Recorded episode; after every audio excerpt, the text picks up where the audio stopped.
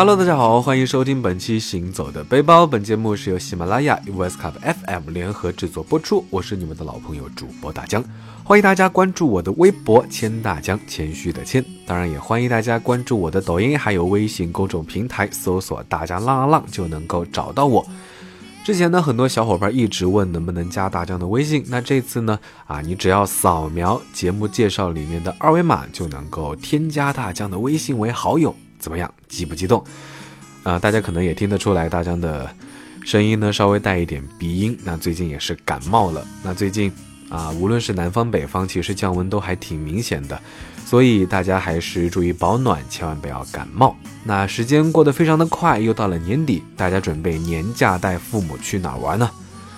这几年呢，家里的长辈都陆陆续续的到了退休的年纪，那辛苦了大半辈子，也是时候出去旅游旅游，放松放松。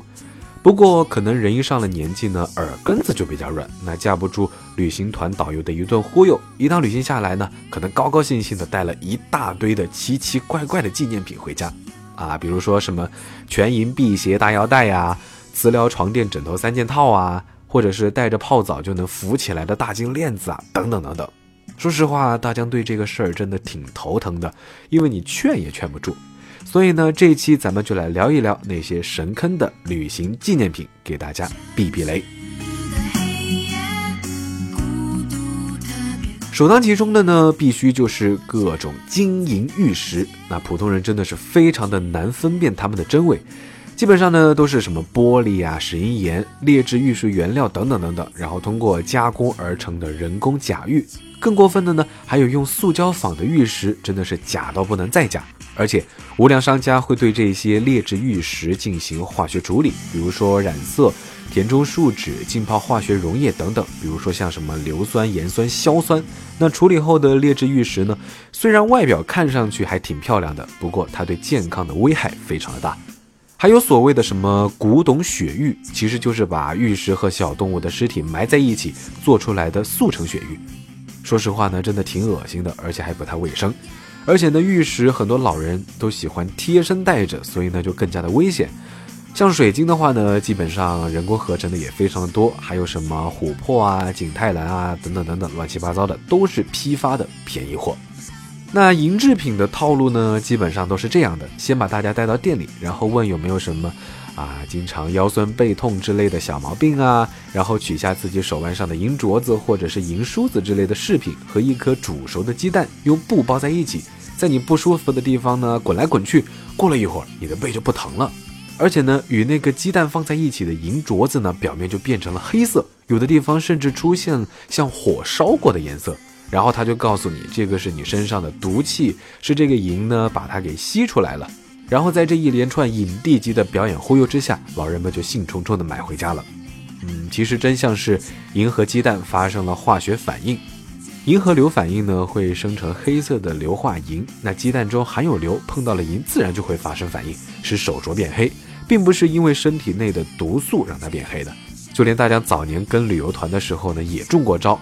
导游大哥说呢，玩累了吧？那我家正好在附近，大家来我家休息一会儿。结果呢，去到他家一看，啊，是开饰品店的。这些层出不穷的套路真的是防不胜防。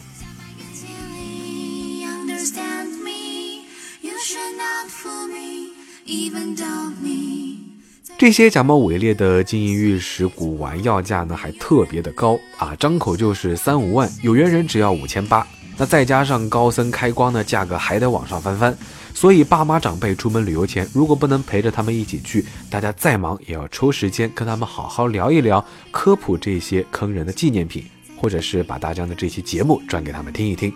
别看平日里非常节省，买菜都要货比三家的妈妈婆婆们，他们没有接触过这些套路，还真的是非常容易上当受骗。所以呢，一定要严防死守，因为等到这些东西买回家，那可真的是欲哭无泪了。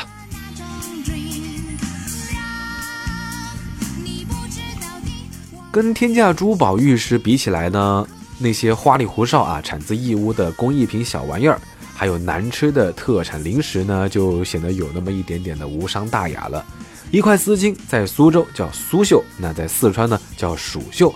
十块钱三件的钥匙扣、挖耳勺、簪子、筷子这些小东西，还有小香包、小绣球、手镯什么的，基本上都是冲动消费的产物。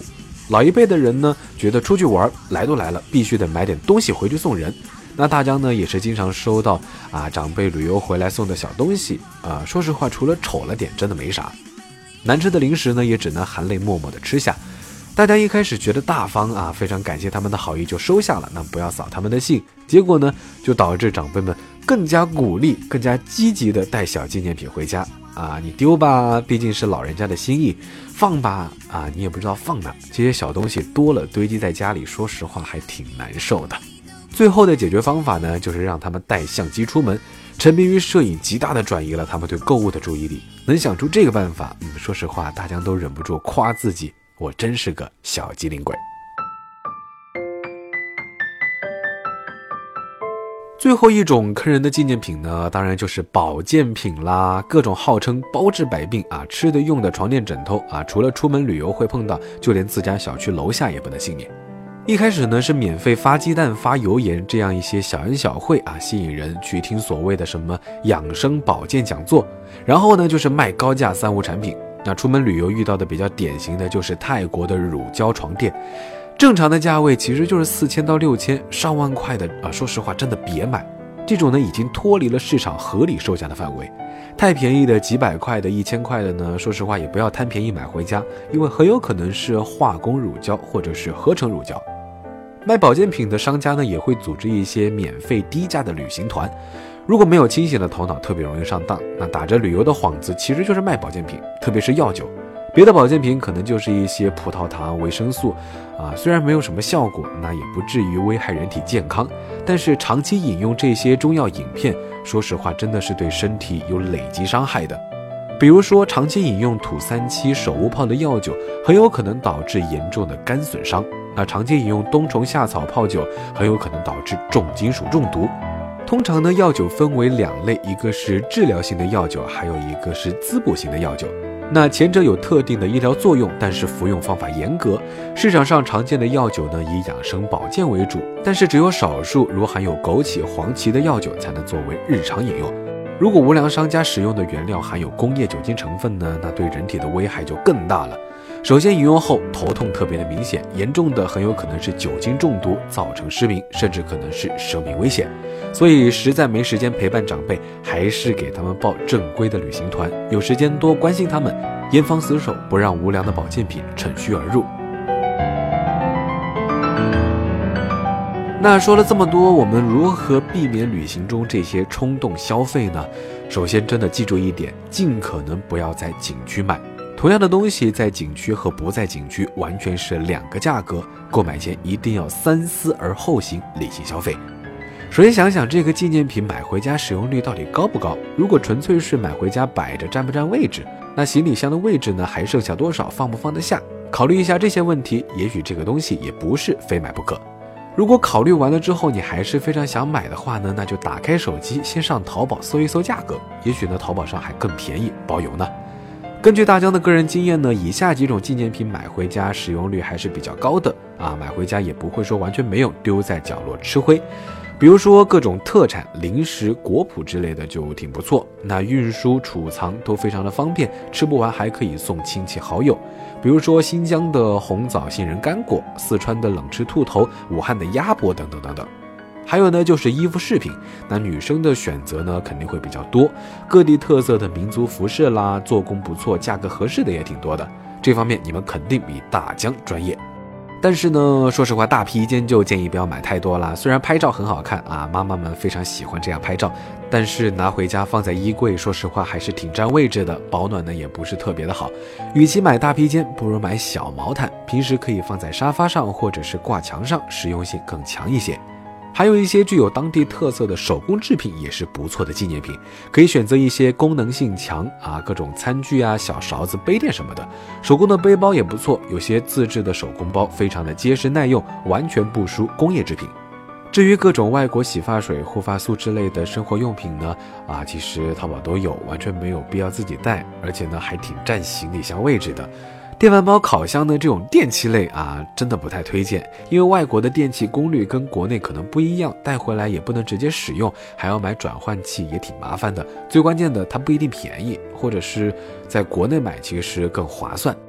总而言之，言而总之，就是买东西之前多思考思考，看看价格，比比价，准没错。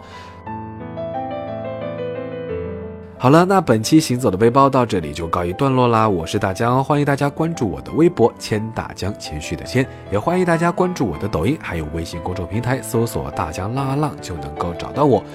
当然，如果你扫描节目介绍里面的二维码呢，就可以添加大江的微信为好友。啊，快点来加我吧，等着你们哦。那我们下期节目再见，拜了个拜。